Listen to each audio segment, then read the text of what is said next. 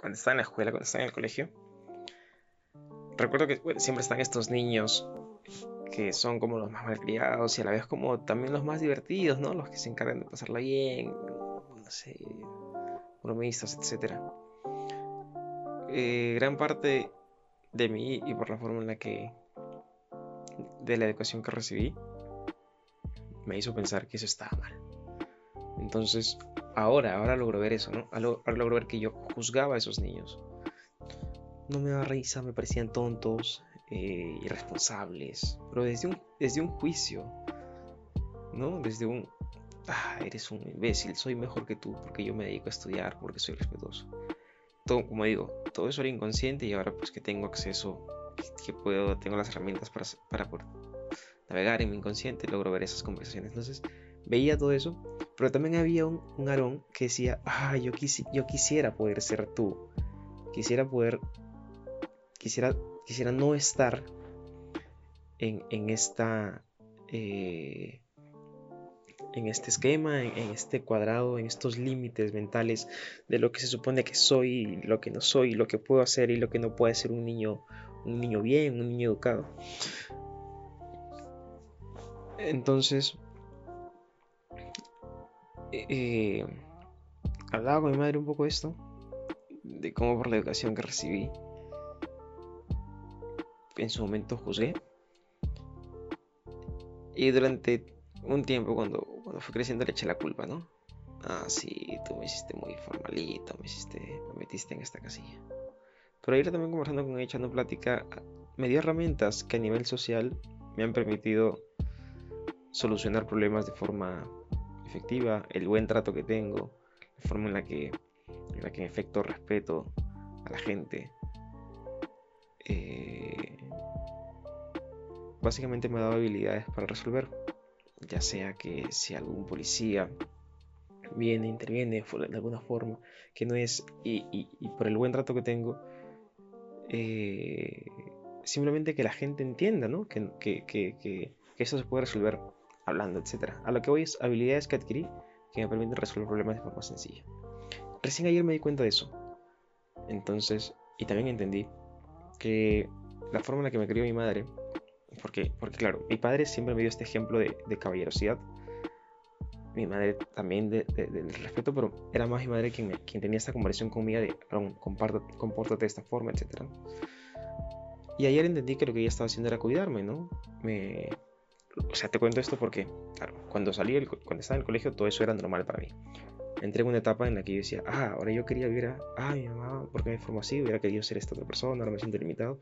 Estaba en culpa, ¿no? Estaba en víctima yo y echando la culpa afuera. Y ahora ya con conciencia, obviamente, que entiendo y creo que, que, que, que, eh, que no hay culpables nadie, que soy responsable.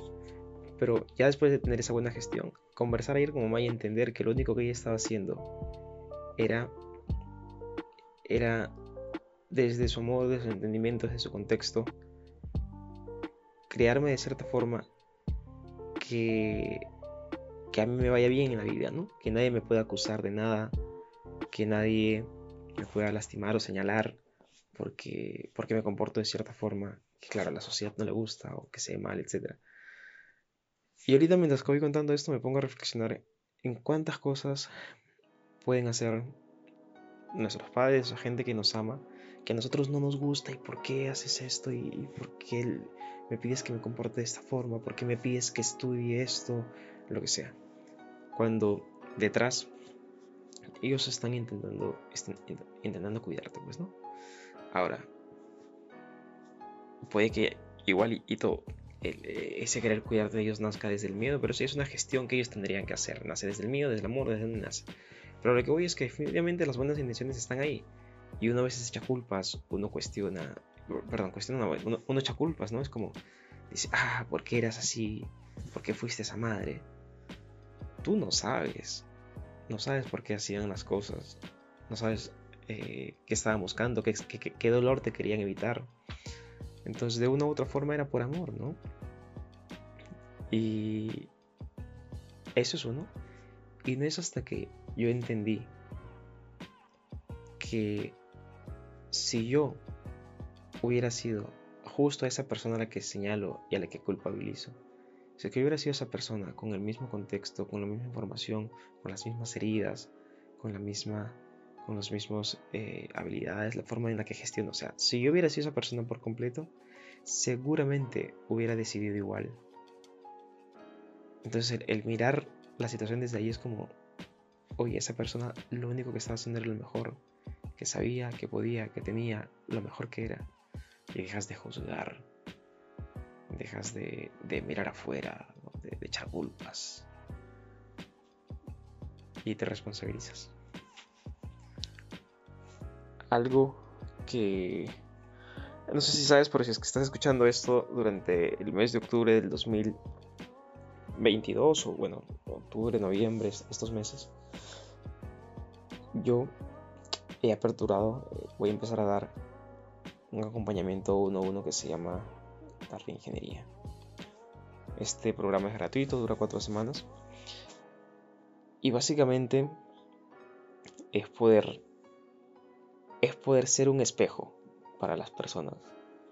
Es poder ser un espejo sincero, es poder ser un espejo directo, un espejo amoroso también porque, porque soy así comprensivo.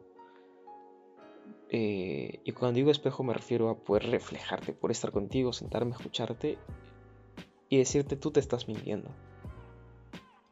Y profundizar y excavar, escarbar, jalar las heridas que aparecen en las conversaciones, en, y profundizar, ¿sabes? Ir hacia adentro. Eh, bueno, este proceso de reingeniería lo hago una vez por mes con una nueva persona. Y si a ti te gustaría ser una de ellas, pues escríbeme por Instagram y pregúntame por la reingeniería. Tendremos una conversación interesante y hablaremos de la posibilidad de que puedas formar parte de ese programa.